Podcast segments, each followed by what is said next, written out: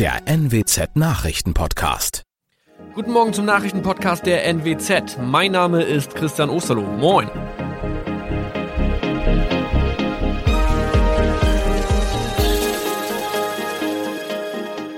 Und das sind unsere regionalen Nachrichten am Morgen. Die Grünen wollen Moorstraße in Oldenburg umbenennen. Viereinhalb Jahre Gefängnis für Falschgoldhandel. Und Landkreis Kloppenburg meldet ersten Omikron-Fall. Der Name Moorstraße könnte laut den Oldenburger Grünen rassistisch aufgefasst werden. Deshalb fordern diese eine Umbenennung. Die Straße wurde allerdings nach Hermann Moor benannt, einem der ersten Siedler in der Gegend. Um Missverständnisse auszuschließen, beantragen die Grünen eine Änderung in Hermann Moor Straße. Dann müssten alle Anwohner ihre neue Adresse in ihren Pässen angleichen. Außerdem müssten Polizei, Feuerwehr, Rettungsdienste und Anbieter von Navigationssystemen informiert werden. Die Stadtverwaltung schlug vor, ein Zusatzschild mit Informationen zur Person Hermann Mohr anzubringen. So könne man alle Irritationen beseitigen. Tobias G. musste wegen dem Verkauf von Falschgold am Mittwoch vor das Landgericht Oldenburg. Nachdem der Schortenser bereits im Mai zu einer Freiheitsstrafe von mehr als drei Jahren in Jever verurteilt wurde, betrieb er seinen Handel auf eBay Kleinanzeigen weiter. Das wog bei der Verhandlung schwer auf. Der 27-Jährige schrieb in die Inseratsüberschrift das Wort plated, was so viel bedeutet wie überzogene und nur vergoldete Ware. Da im weiteren Anzeigentext aber die Rede von einem Reinheitsgrad war und die abgebildeten Goldbarren eine Seriennummer trugen, handelt es sich hierbei um eine Täuschung. Tobias G. wurde zu viereinhalb Jahren Haft verurteilt. Ein weiterer Fall der neuen Omikron-Variante ist am Mittwoch im Nordwesten bekannt geworden.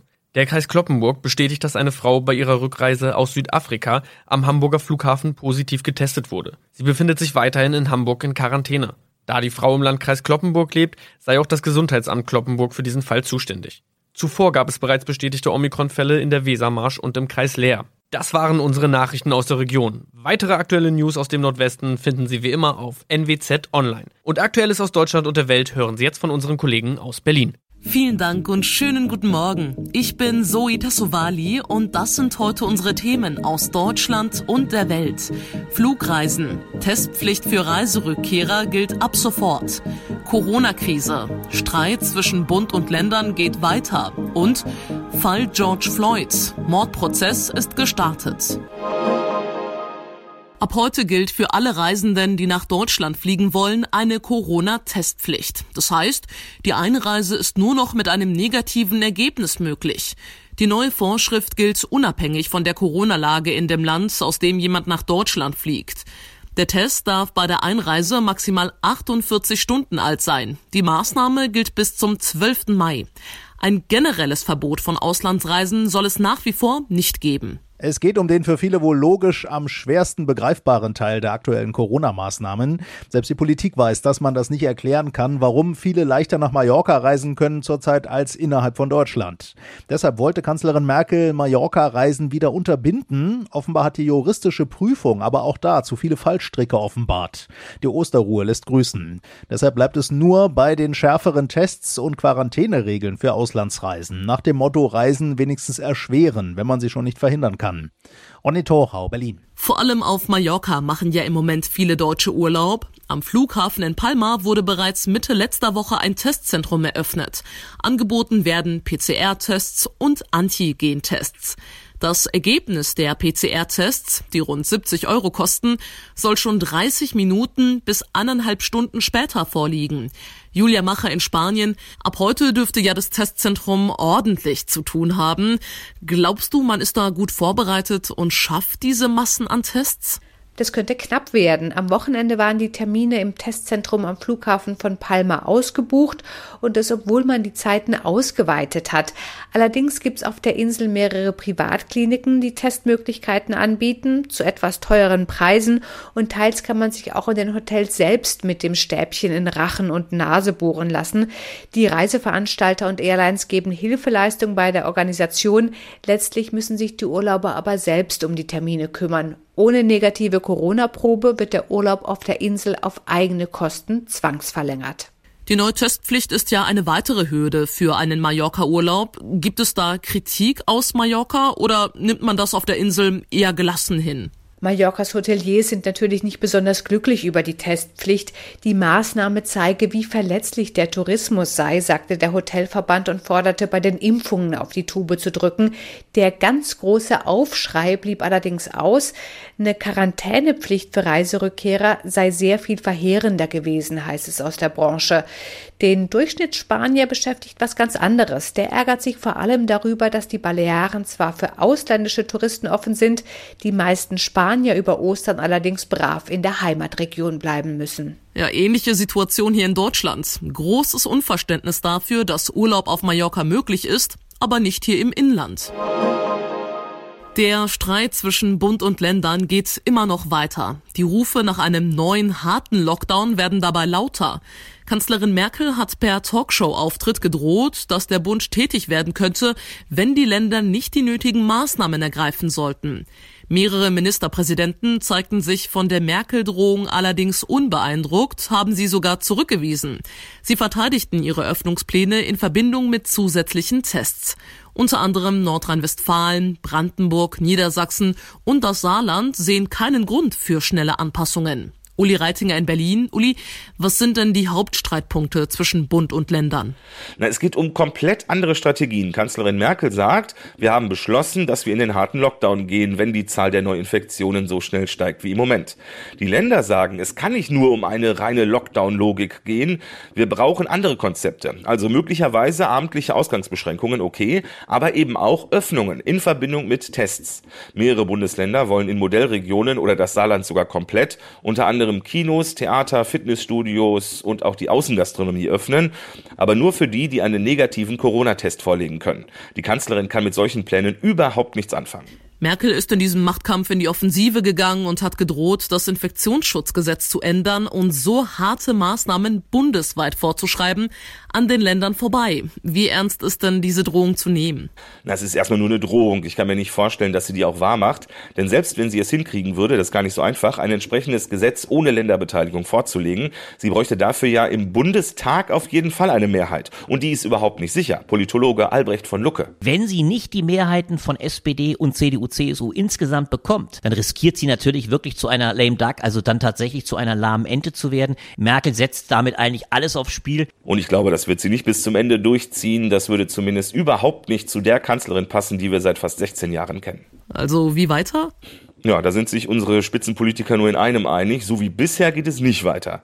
Die CDU will, dass die Treffen von Kanzlerin Merkel mit den Länderchefs in Zukunft wieder als Präsenztreffen stattfinden, also nicht mehr als Videoschalte. CDU-Chef Armin Laschet. Der Teilnehmerkreis muss wieder beschränkt werden. Dass 60, 70, 80 Leute an einer solchen Konferenz beteiligt sind, trägt nicht zum Krisenmanagement in diesen Zeiten bei. Manche fordern darüber hinaus, dass die Parlamente mehr Mitspracherecht bekommen sollen und wieder andere wollen einen Experten Expertenrat einsetzen, der weniger nach politischen, sondern mehr nach fachlichen Kriterien entscheiden würde. Danke nach Berlin an Uli Reitinger für die Infos. Unionsfraktionschef Brinkhaus, der hat Bund und Länder übrigens zu einem gemeinsamen Vorgehen im Kampf gegen Corona aufgerufen.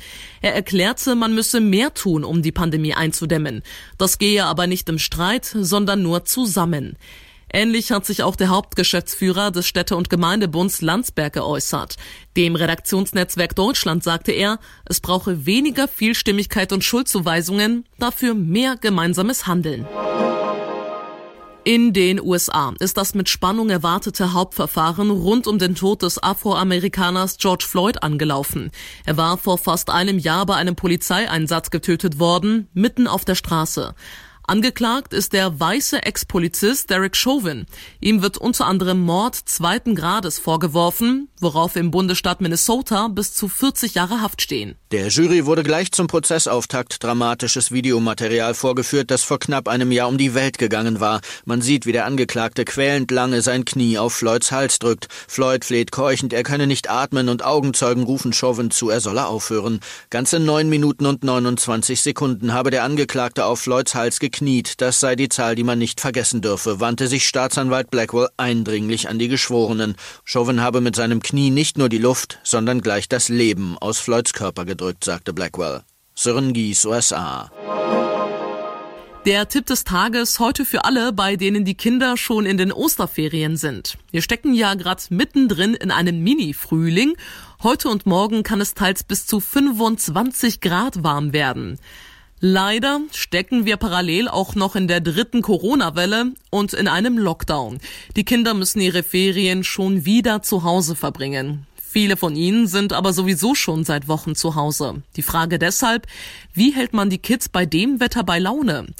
Uwe Kamp vom Deutschen Kinderhilfswerk. Welche Spieletipps haben Sie denn gerade für zu Hause? Da ist natürlich der Kreativität überhaupt, äh, sind überhaupt keine Grenzen gesetzt. Es ist wichtig, mit den Kindern sich zusammen äh, zu überlegen, welche Spiele man spielen möchte. Super ist es natürlich auch, äh, wenn man sich selbst Spiele ausdenkt. Man kann zum Beispiel ja aus äh, Toilettenpapierrollen mal eine Murmelbahn bauen oder mit den Kindern sowas wie eine Wohnungsolympiade machen. Also da sind wirklich ähm, der Fantasie überhaupt keine Grenzen gesetzt. Was lässt sich generell zurzeit als Familie unternehmen?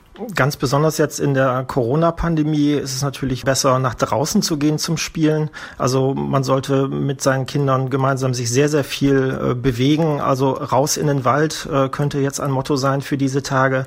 Und äh, man kann aber natürlich auch nach draußen gehen, auf eine Wiese gehen. Äh, mit den Kleinen kann man einfach einen Ball ähm, ja, sich zurollen im Sitzen. Mit den Größeren kann man werfen, kann man schießen. Also viel Bewegung, das ist das Gebot der Stunde. Was sollten Eltern insbesondere für ihre Kinder beachten? Also ganz wichtig äh, aus unserer Sicht ist, sprechen Sie mit Ihren Kindern, nehmen Sie die Sorgen Ihrer Kinder ernst, äh, erklären Sie Ihre eigenen Sorgen, die Sie haben, auch Ihren Kindern, äh, um zu einem besseren Verständnis zu kommen. Und was ganz wichtig ist, binden Sie Ihre Kinder in die Entscheidung ein. Ähm, das gilt eigentlich immer, aber besonders jetzt natürlich ja in so einer Krisensituation, äh, wie wir sie jetzt haben sagt Uwe Kamp vom Deutschen Kinderhilfswerk. Vielen Dank für das Gespräch. Bei der Führerscheinprüfung geht ja manchmal etwas schief, sei es in der Praxis, man biegt ab, ohne zu blinken, oder fährt in eine Einbahnstraße, oder in der Theorie, man rasselt durch.